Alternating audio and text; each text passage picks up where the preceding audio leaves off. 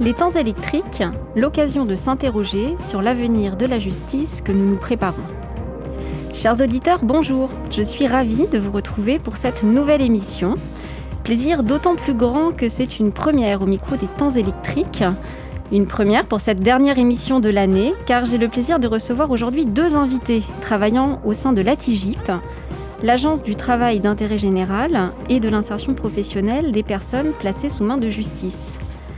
Jessica Funderscher, bonjour. Vous êtes chef du service euh, du travail d'intérêt général au sein de la TIGIP.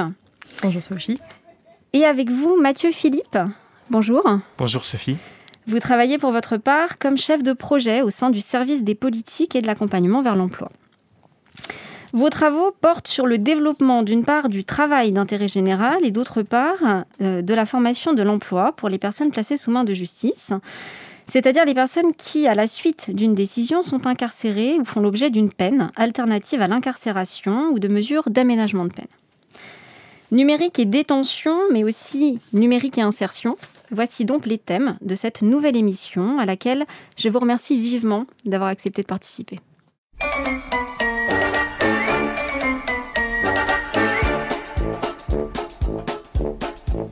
Celui qui a vu le film Les temps modernes, dont vous entendez la bande originale, se souvient inévitablement de l'expérience ubuesque de Charlot, incarcéré par erreur, mais qui, se sentant si heureux en prison, n'eut de cesse de vouloir y retourner lorsqu'il fut libéré contre son gré. Improbable situation où fuir le monde moderne, sa frénésie du travail à la chaîne, semblait devenir primordiale. Et pourtant, le travail offre aujourd'hui aux personnes condamnées de réelles perspectives. La peine est définie comme la sanction légale prononcée au nom de la société par une juridiction répressive pour une action contraire à la loi, commise par une personne physique ou morale.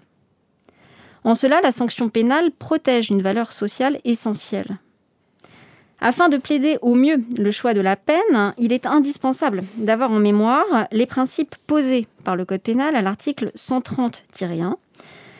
Et au sens de cet article, afin d'assurer la protection de la société, de prévenir la commission de nouvelles infractions et de restaurer l'équilibre social dans le respect des intérêts de la victime, la peine a pour fonction de sanctionner l'auteur de l'infraction, mais aussi de favoriser son amendement, son insertion ou sa réinsertion.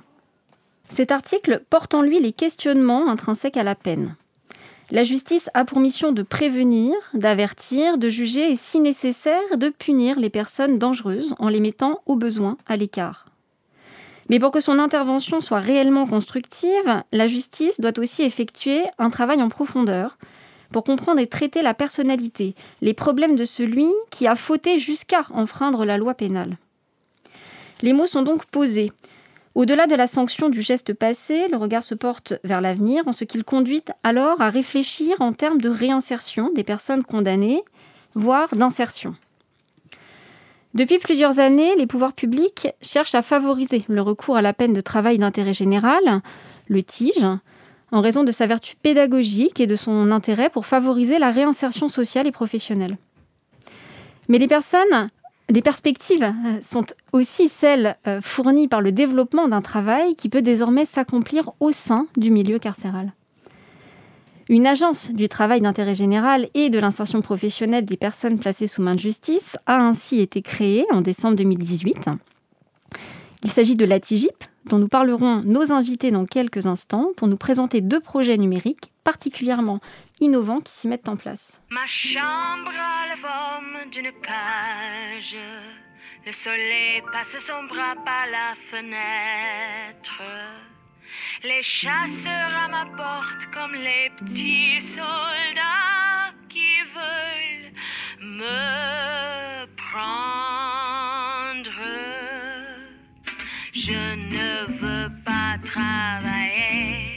Je ne veux pas déjeuner. Je ne veux pas travailler, véritable éloge de la paresse inspiré d'un court poème de Guillaume Apollinaire. Cette chanson d'Edith Piaf est reprise en 1997 par le groupe américain Pink Martini. Et pourtant, on va parler de travail aujourd'hui. Jessica Funderscher, Mathieu Philippe, merci encore d'avoir accepté d'être parmi nous. Euh, vous avez une forte appétence pour les outils numériques, tant au sein de l'organisation de vos équipes que dans la conception de plateformes numériques à destination de vos réseaux déconcentrés et de vos partenaires. Alors en quelques mots, euh, car on va y revenir plus largement dans le cadre de la discussion, la TIGIP pour laquelle vous travaillez tous les deux, c'est quoi?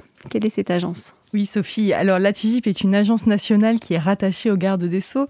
Sa création faisait suite à trois constats qui perdurent depuis plusieurs décennies. La surpopulation carcérale que nous n'arrivons pas à endiguer, le faible taux de personnes détenues qui travaillent en détention et aussi le taux de récidive qui est près de 60% dans les 5 ans de la remise en liberté. Notre mission est donc triple. Développer le travail d'intérêt général, le TIGE, développer la formation professionnelle des personnes condamnées et aussi le travail pénitentiaire.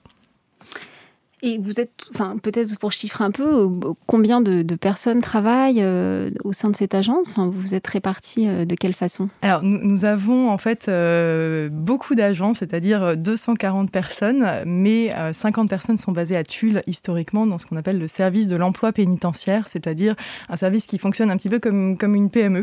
et nous avons des ateliers en détention dans 29 établissements pénitentiaires, et c'est là où sont la plupart de nos effectifs sur les deux équipes parisiennes dont nous sommes issus avec euh, Mathieu, euh, nous sommes une vingtaine de personnes.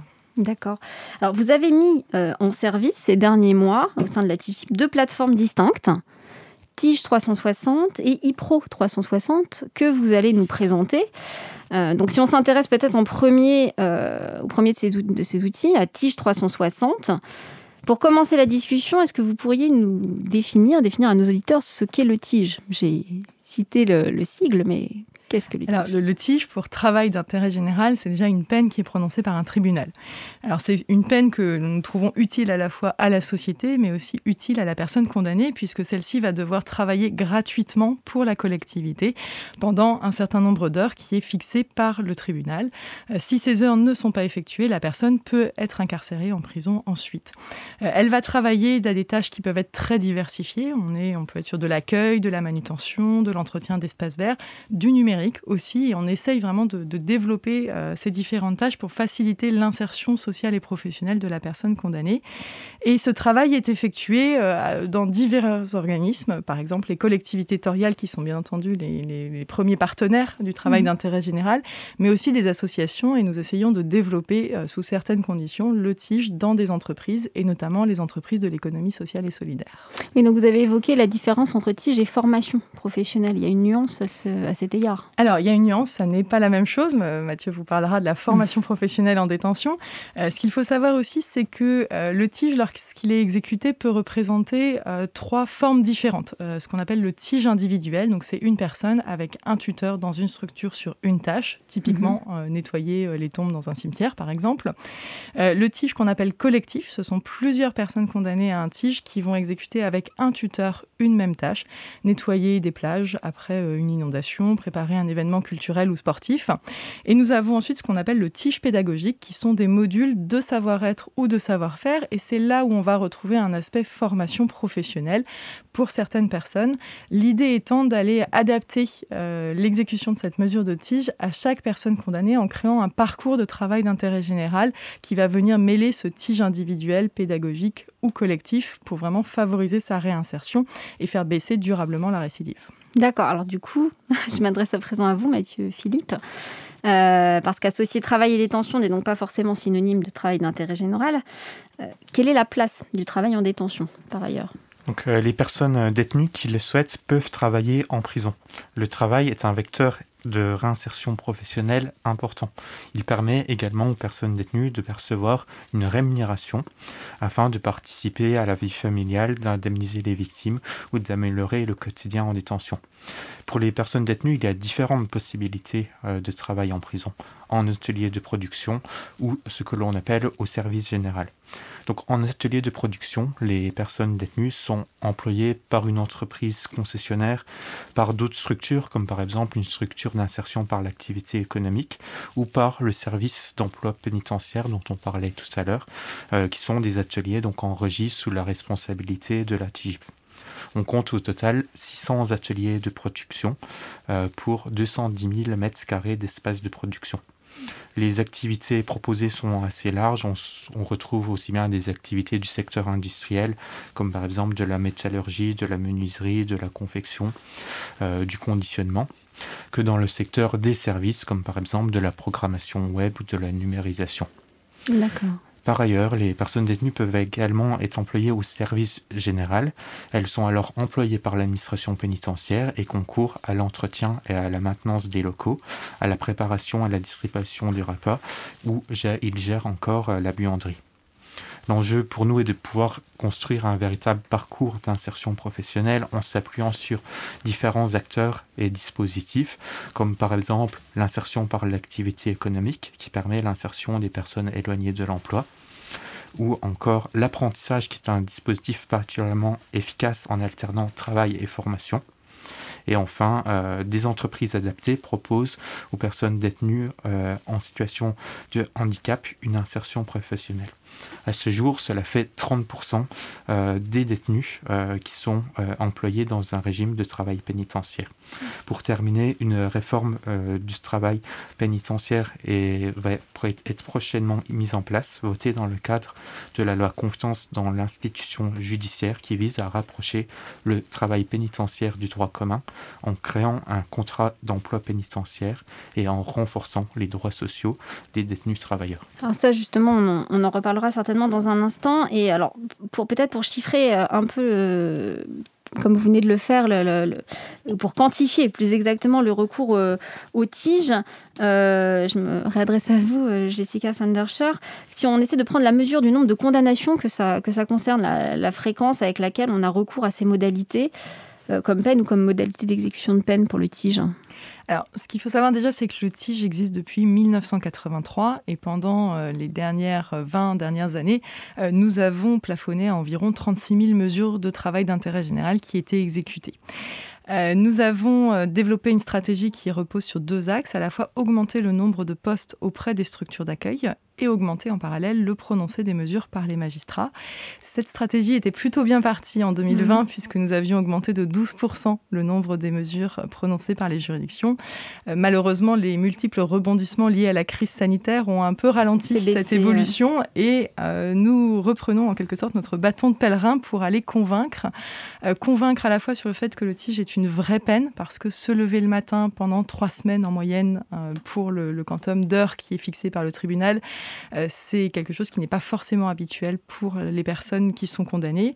Et est-ce que c'est une peine qui est utile? Oui, euh, parce qu'elle permet à la personne de se réinsérer, euh, de découvrir parfois un métier. C'est souvent la première fois qu'elles ont l'occasion de travailler, de s'inscrire dans un collectif. Et c'est aussi une peine qui est utile parce que la personne est suivie par le service pénitentiaire ou la protection judiciaire de la jeunesse pour les mineurs, mais aussi par la structure d'accueil, toute l'équipe et notamment le tuteur qui est au quotidien avec la personne condamnée. D'accord. Alors, effectivement, le tige a fait l'objet d'une attention particulière euh, ces dernières années, ces derniers mois. Euh, vous avez cité euh, une loi très récente. Avant, on avait la loi de programmation et de réforme pour la justice, déjà 23 mars 2019. Plus récemment, donc, la loi du 8 avril 2021, améliorant l'efficacité de la justice de proximité et la réponse pénale. Alors, en quoi une réforme du tige était si attendue En quoi c'était nécessaire? Vous avez évoqué la question des délais tout à l'heure, et on y a peut-être un élément de réponse, il y en a certainement d'autres.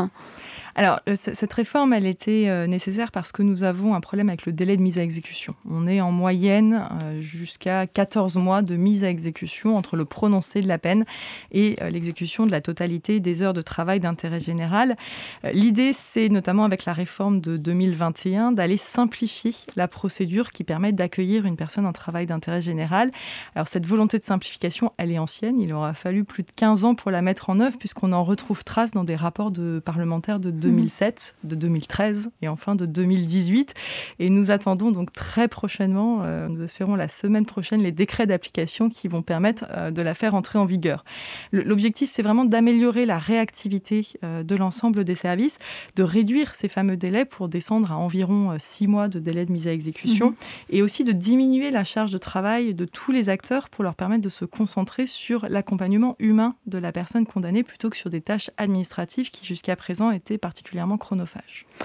Et donc par rapport à ça, quel est l'apport donc de la plateforme? J'ai évoqué deux outils numériques. On a une plateforme numérique Tige 360 que vous utilisez désormais. Quel est son apport à cette plateforme pour, euh, pour ses objectifs? Alors cette plateforme déjà tient son nom du fait qu'elle réunit tous les acteurs du travail d'intérêt général euh, sur le même outil numérique. Hein. les magistrats, les greffiers, les structures d'accueil, les avocats euh, et nos référents territoriaux. On reviendra peut-être un peu plus tard sur leur rôle. cette plateforme, elle a aussi une particularité c'est qu'elle est extrêmement simple d'utilisation et c'est souligné par tous les acteurs. Elle tient plus de l'application pour smartphone finalement que d'un outil, euh, un applicatif métier que l'on peut connaître euh, au ministère de la Justice jusqu'à présent. Et son objectif est triple euh, faciliter le prononcé de la mesure de tige, donc pour les magistrats et les avocats, faciliter le développement du réseau des structures d'accueil en dématérialisant toute la procédure qui permet leur accueil et faciliter l'exécution de la mesure. Alors sa principale fonctionnalité qui est identique pour tous les acteurs, c'est sa cartographie. Et vous allez retrouver sur Tige 360 la totalité des postes de travail d'intérêt général sur tout le territoire national. Chaque poste est matérialisé par une petite gouttelette verte. Et euh, où que vous soyez, vous avez la possibilité, si votre client, si vous êtes avocat ou la personne qui va être jugée euh, est par exemple domiciliée à Bordeaux mais jugée à Paris, vous allez pouvoir accéder à l'ensemble des postes de travail d'intérêt général à Bordeaux et vérifier s'il y a des postes qui sont adaptés à sa situation. Avant Tige 360, les juridictions n'avaient aucun moyen concrètement de connaître euh, mhm. s'il y avait ou pas des postes, et encore moins s'ils étaient adaptés, par exemple, à une personne qui n'aurait pas de véhicule, qui serait en zone rurale ou qui serait à mobilité réduite. Et du côté des services pénitentiaires ou de la protection judiciaire de la jeunesse, nous avions euh, au mieux un classeur papier qui n'était pas toujours à jour, et surtout un seul classeur pour l'ensemble du Donc service. des recoupements euh, très difficiles, une absence de filtre sur le, sur le besoin.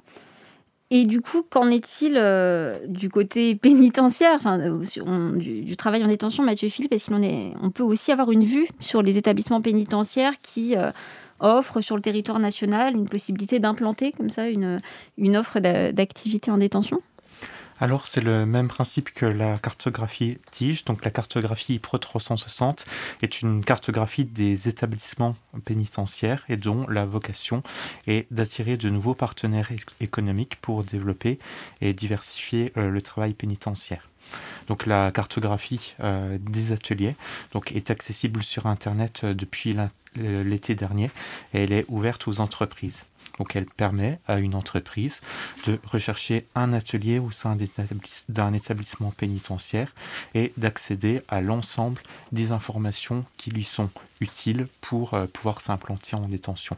Par exemple En naviguant donc, euh, sur la cartographie, elle peut euh, ben, rechercher un atelier en fonction de ses caractéristiques et de ses souhaits d'implantation. Donc elle peut effectuer une recherche géographique, par exemple une entreprise qui veut s'implanter dans le Grand Est, et en fonction de ses souhaits d'implantation. Donc en euh, recherchant une surface d'atelier euh, disponible, une, euh, un secteur d'activité économique, par exemple une entreprise qui souhaite implanter une euh, activité d'industrie et euh, elle peut également faire une recherche en fonction des caractéristiques du quai de livraison. Par exemple, une entreprise qui a besoin d'un camion de 30, 36 tonnes pour accéder à l'établissement pénitentiaire sur les quais de livraison mmh. va pouvoir filtrer la cartographie dans ce sens. D'accord, et à l'inverse, de la même façon, le magistrat a accès euh, à l'information lorsqu'il détermine l'établissement pénitentiaire où la personne sera amenée à, alors, ce n'est pas le magistrat qui détermine euh, l'établissement pénitentiaire dans lequel la personne est incarcérée, mais effectivement... Au moment de la discussion, en tout cas... Le, magistrat donne son avis, en fait. le, juge d'application peut donner son avis et le procureur sur l'établissement. Mhm. Et il est vrai que euh, avant de rejoindre l'agence, moi, j'étais moi-même euh, vice-procureur en charge de l'exécution mhm. des peines. Et quand je voyais passer ces dossiers, je me disais toujours, je veux bien donner un avis, mais comment Mais bien sûr, sans, connaissance. Sans connaissance. Et nous avions à l'époque, effectivement, mhm. aucun outil. Et grâce à iPro 360, aujourd'hui, je peux aller voir est-ce que l'établissement qui est proposé est effectivement adapté, notamment par rapport au, projet professionnel de la personne qu'on a. De la personne. Est-ce qu'on a des moyens d'évaluer au niveau euh, statistique euh, l'utilisation euh, de ces outils et la si finalement ça, répond, vous avez évoqué des besoins, est-ce qu'on sait si les nombres de postes qui sont ouverts sont très pourvus, très demandés, s'il y a des besoins encore qui pourraient être alors, je vais parler pour Tige 360 degrés. Euh, nous avons aussi une fonctionnalité de statistique, en fait. Et celle-là, elle était aussi très attendue parce que c'est toujours très compliqué au ministère de la Justice d'avoir des statistiques euh, fiables.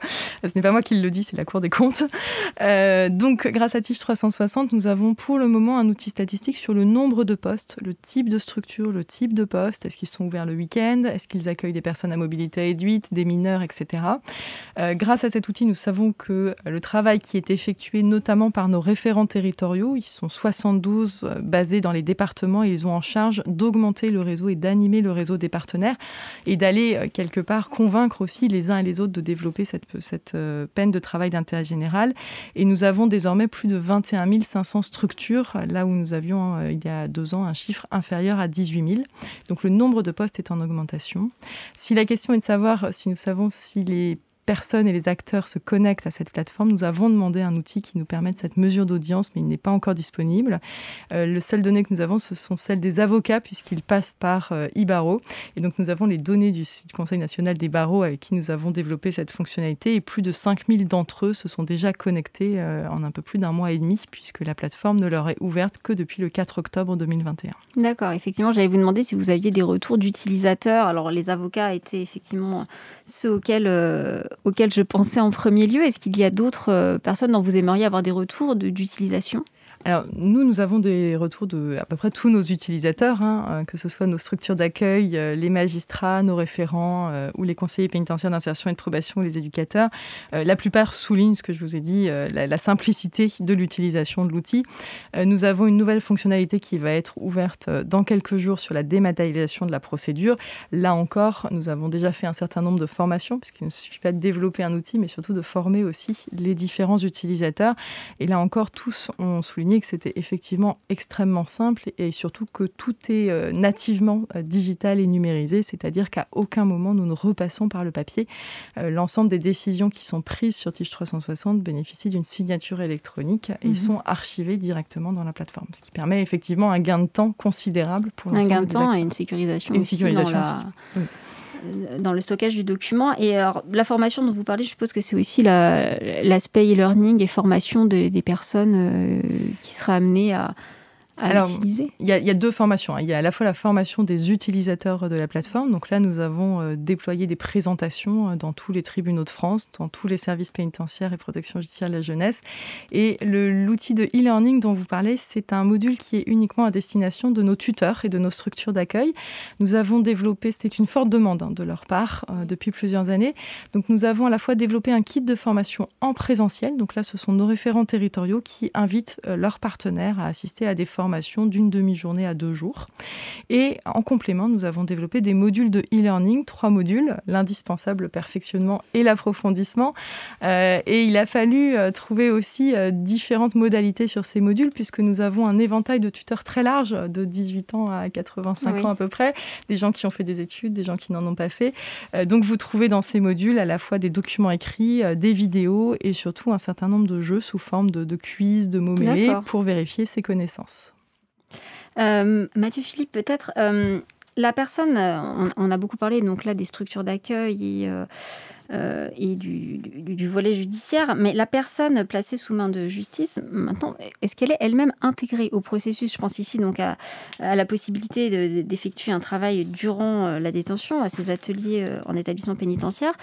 Est-ce qu'on peut envisager, et peut-être l'ont-ils déjà, que les détenus puissent avoir un rôle actif dans le processus? Est-ce qu'ils peuvent consulter leur dossier, consulter les postes et les ateliers ouverts? Quelle est leur marge de manœuvre à ce niveau? Oui, c'est tout à fait envisagé. Donc à ce jour, euh, donc on est euh, sur un développement progressif de l'application. Donc euh, l'application est seulement ouverte aux professionnels, mais dans un second temps, l'application sera également ouverte aux partenaires, donc notamment aux entreprises concessionnaires, où ces entreprises concessionnaires vont pouvoir notamment euh, gérer leurs relations contractuelles avec l'établissement.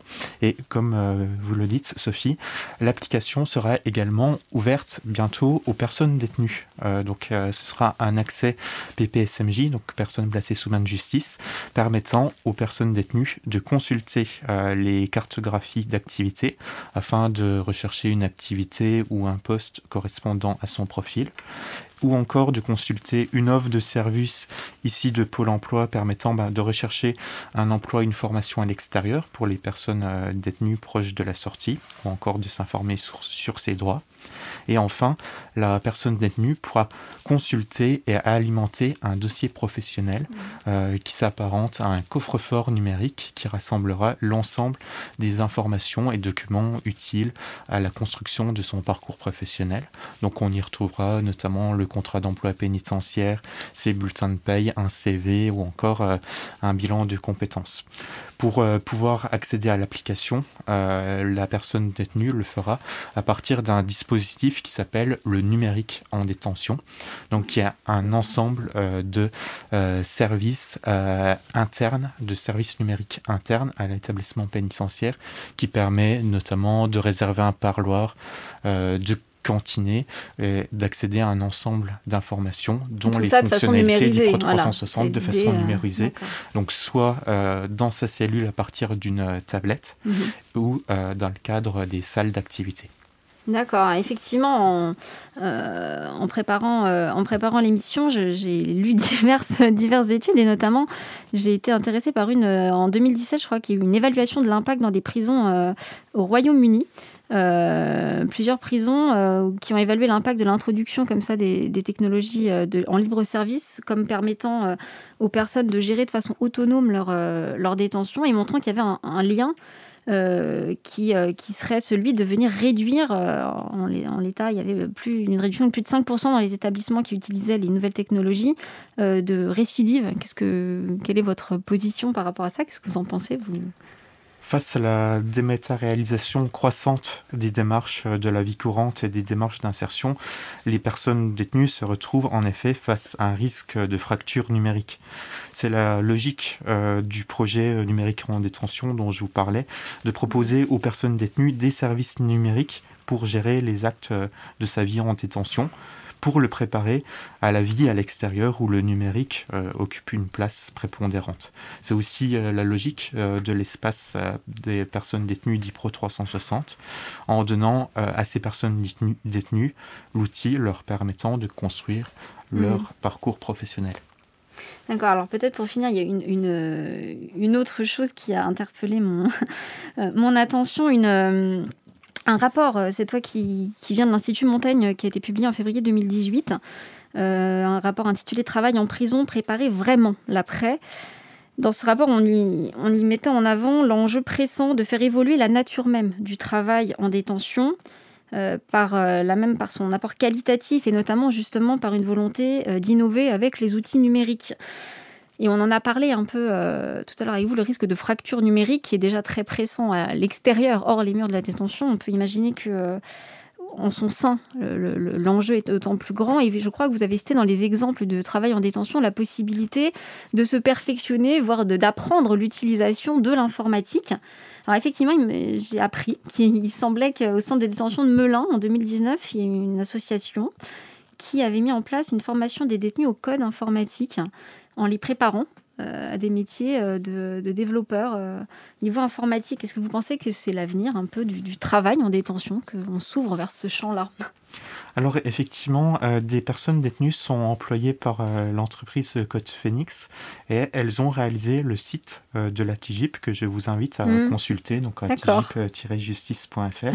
et c'est toute la stratégie de la Oui, TIGIP de proposer du travail davantage qualifié et de permettre de renforcer leur employé employabilité et de développer des emplois à forte euh, valeur ajoutée.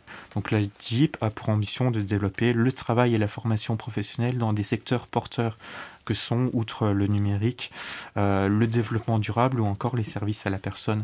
On peut citer euh, à titre d'exemple des ateliers de, de dessin euh, de- ou encore euh, des centres d'appel. D'accord, bah, donc on comprend effectivement que l'enjeu est double. euh, Tant systématiser l'orientation professionnelle donc des personnes confiées au service public de la justice et aussi euh, attirer de nouveaux acteurs euh, économiques en détention. Lorsque vous promouvez finalement ces nouveaux outils, vous avez évoqué aussi la formation que vous faites aux professionnels, dans le cadre donc de formation professionnelle. J'ai vu souvent que vous finissiez vos, vos présentations par une citation de Winston Churchill qui ponctuera du coup cet échange si euh, vous m'autorisez à la reprendre, qui la ponctuera avec optimisme. Euh, vous le dites, agissez toujours comme s'il était impossible d'échouer. Eh bien, merci à vous euh, d'avoir fait passer ce message aujourd'hui. Merci pour cet échange très riche. Merci Sophie. Merci Sophie.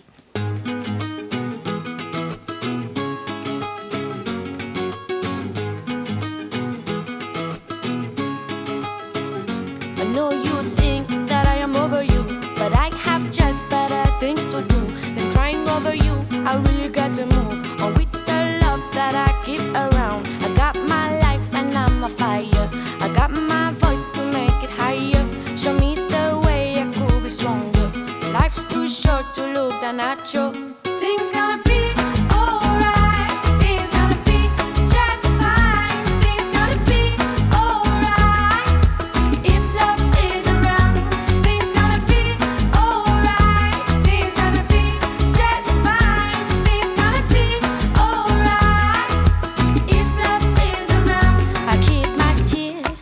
In my fist. Curiosity runs into my dreams. Darling, I look up at the sun, the rising of another dawn. I got some time to sing the love.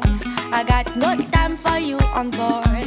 I'm not angry with you, boy. I just really wanna move on.